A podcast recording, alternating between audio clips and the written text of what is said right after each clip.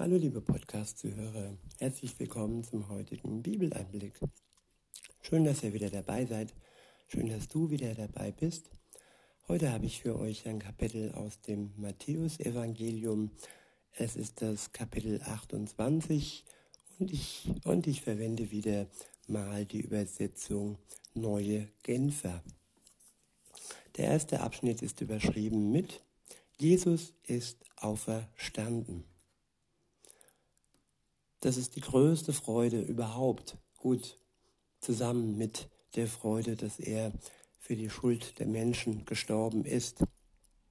Aber was wäre, wenn er nur für die Schuld der Menschen gestorben wäre und dann ja im Tod, im Grab geblieben wäre?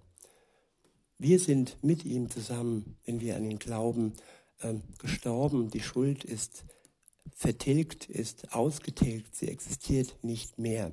Das ist das eine. Aber dass Jesus lebt, ist auch unser Erbe, dass wir ewig leben dürfen.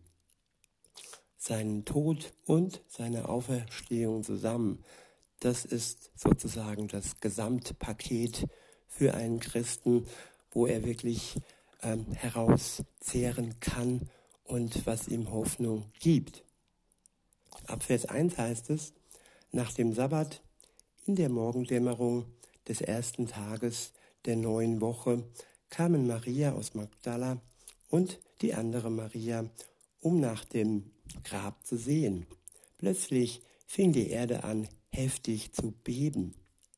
Ein Engel des Herrn war vom Himmel herabgekommen und zum Grab getreten. Er wälzte den Stein weg und setzte sich darauf. Seine Gestalt leuchtete wie ein Blitz, und sein Gewand war weiß wie Schnee. Als die Wächter ihn sahen, zitterten sie vor Angst und fliehen wie, und fielen wie tot zu Boden. Der Engel sagte zu den Frauen, ihr, ihr braucht euch nicht zu fürchten. Ich weiß, ihr sucht Jesus, den gekreuzigten. Ja, dieser Ausspruch, das sagten die Engel am Anfang des Lebens äh, von Jesu zu den Hirten, da sagten sie auch, fürchtet euch nicht, ein Retter wurde euch geboren. Und auch bei seiner Auferstehung praktisch das neue Leben, auch da sagte ein Engel zu den Frauen, fürchtet euch nicht. Weiter heißt es, ich weiß, ihr sucht Jesus, den gekreuzigten. Ja, der gekreuzigte war nicht mehr gekreuzigt. Der gekreuzigte war wieder lebendig. Ab Vers 6 heißt es, er ist nicht hier, er ist auferstanden, wie er es vorausgesagt hat. Kommt her und seht euch die Stelle an, wo er gelegen hat. Ja, der Engel zeigt den Frauen noch den Beweis, dass äh, der Platz leer ist und dass Jesus nicht mehr im Grab ist. Weiter heißt es ab Vers 7, und dann geht schnell zu seinen Jüngern und sagt ihnen, dass er von den Toten auferstanden ist.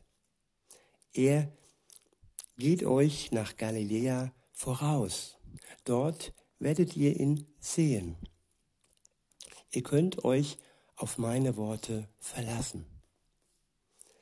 Ab Vers 8 heißt es, die Frauen waren erschrocken, aber doch voller Freude. Tja, erschrocken von der Wahrheit, erschrocken davon, dass Jesus, dass Gott wahrgemacht hat, was er schon, ja, aus dem Alten Testament heraus und auch aus dem, was Jesus sagte, heraus versprochen und verheißen hatte. Dass Jesus nach drei Tagen auferstehen würde. Das hat sie erschrocken. Aber sie waren auch voller Freude, dass Jesus, dass Gott sein Wort gehalten hat und dass er es wahrgemacht hat. Weiter heißt es, so schnell sie konnten, verließen sie das Grab und eilten zu den Jüngern, um ihnen alles zu berichten. Ja, das ist auch für uns wichtig. So schnell wir können, müssen wir unser eigenes Grab verlassen, müssen wir ja das Tote hinter uns lassen, weil Jesus für uns gestorben ist. Und wenn wir das dann hinter uns lassen, dann können wir wie diese zwei Frauen voller Freude ähm, durch die Welt rennen und diese frohe Botschaft, dass Jesus auferstanden ist, den Menschen weitertragen. Weiter heißt es in Vers 9, plötzlich trat ihnen Jesus entgegen. Er sagte, seid gegrüßt. Da liefen sie zu ihm hin, warfen sich vor ihm nieder und umfassten seine Füße. Sie warfen sich vor ihm nieder und ja, sie freuten sich und sie waren ergriffen. Und ja, es muss ein wunderbarer Moment gewesen sein, wie sie ihren Herrn das erste Mal wieder gesehen haben, nachdem sie am Kreuz getrauert hatten und diese drei Tage des Trauers ja hinter sich hatten und er dann wieder am Leben war und lebendig vor ihnen stand. Jesus sagte dann im Vers 10, ihr braucht euch nicht zu fürchten. Geht und sagt meinen Brüdern, sie sollen nach Galiläa gehen.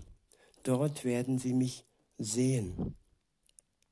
Und wieder und wieder fürchtet euch nicht. Gott tut Wunder und Wunder brauchen uns keine Furcht einjagen. Ja, Gott lebt und er sitzt jetzt im Moment zur Rechten seines Vaters Jesus und ähm, ja, richtet und regiert. Richtet wird, wird er erst dann, wenn er wiederkommt. Nein, im Moment regiert er. Er hat schon alles im Blick und er hat schon alles in seiner Macht, in der Hand. Auch wenn wir oftmals denken, dass Gott ganz weit weg ist und oftmals solche, ja, solche Zweifel und Sprüche kommen, warum lässt er all das zu? Ihr könnt wirklich gewiss sein, er hat alles im Blick und er hat alles im Griff. Es ist alles nach seinem Plan.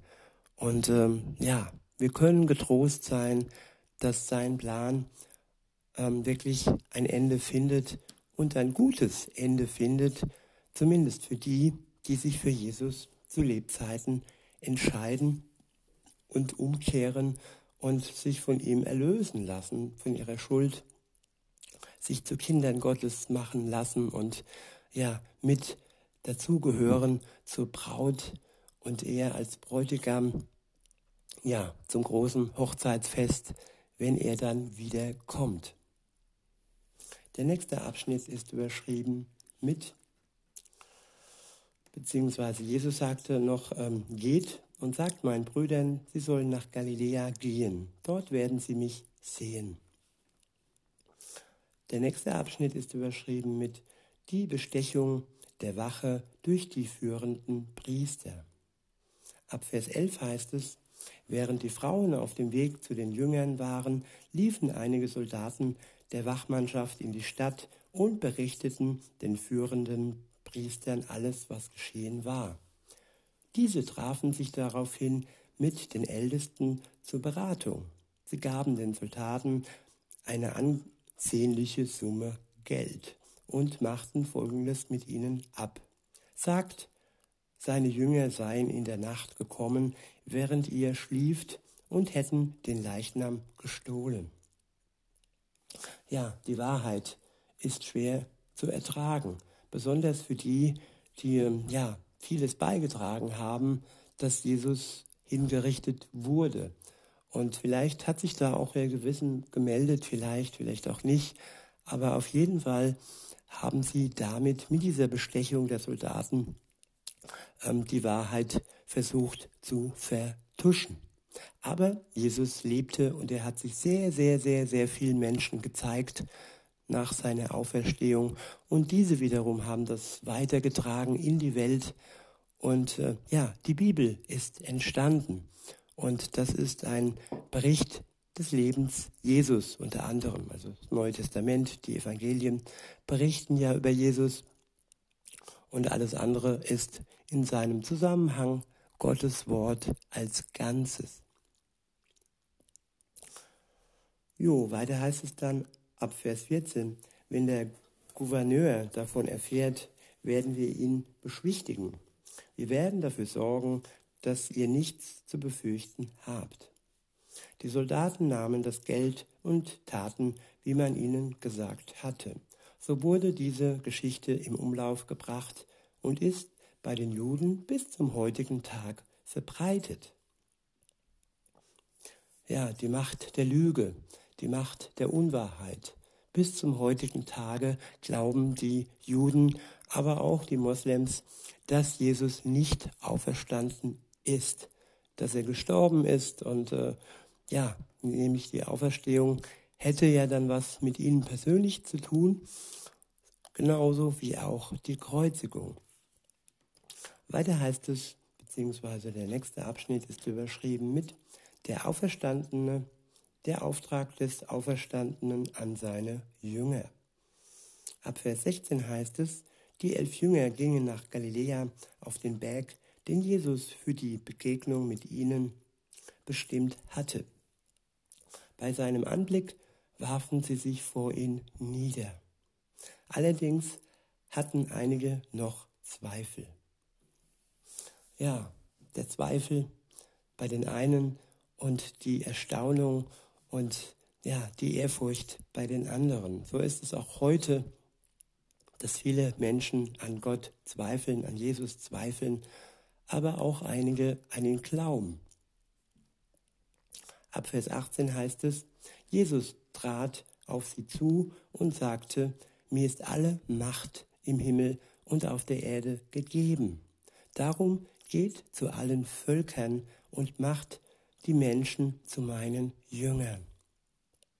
Tauft sie auf den Namen des Vaters, des Sohnes und des Heiligen Geistes und lehrt sie alles zu befolgen, was ich euch geboten habe und seid gewiss, ich bin jeden Tag bei euch bis zum Ende der Welt.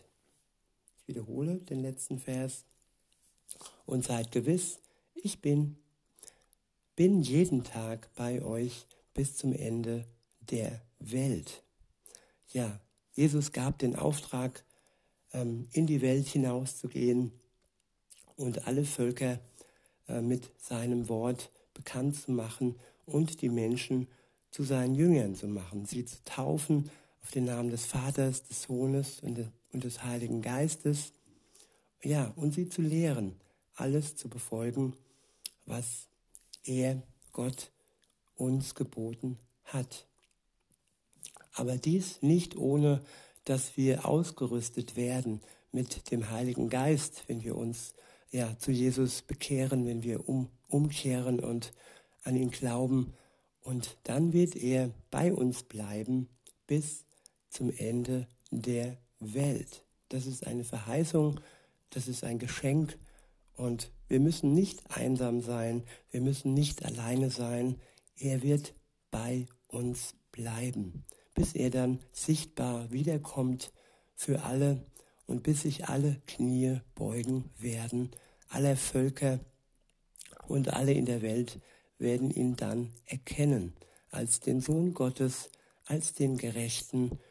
Und in diesem Sinne wünsche ich uns allen, dass wir dem, ja, dem Wort Jesu folgen und erst einmal ihm folgen und danach dann auch allen Menschen auf der Welt von ihm erzählen. Ich wünsche euch noch einen schönen Tag und sage bis denne.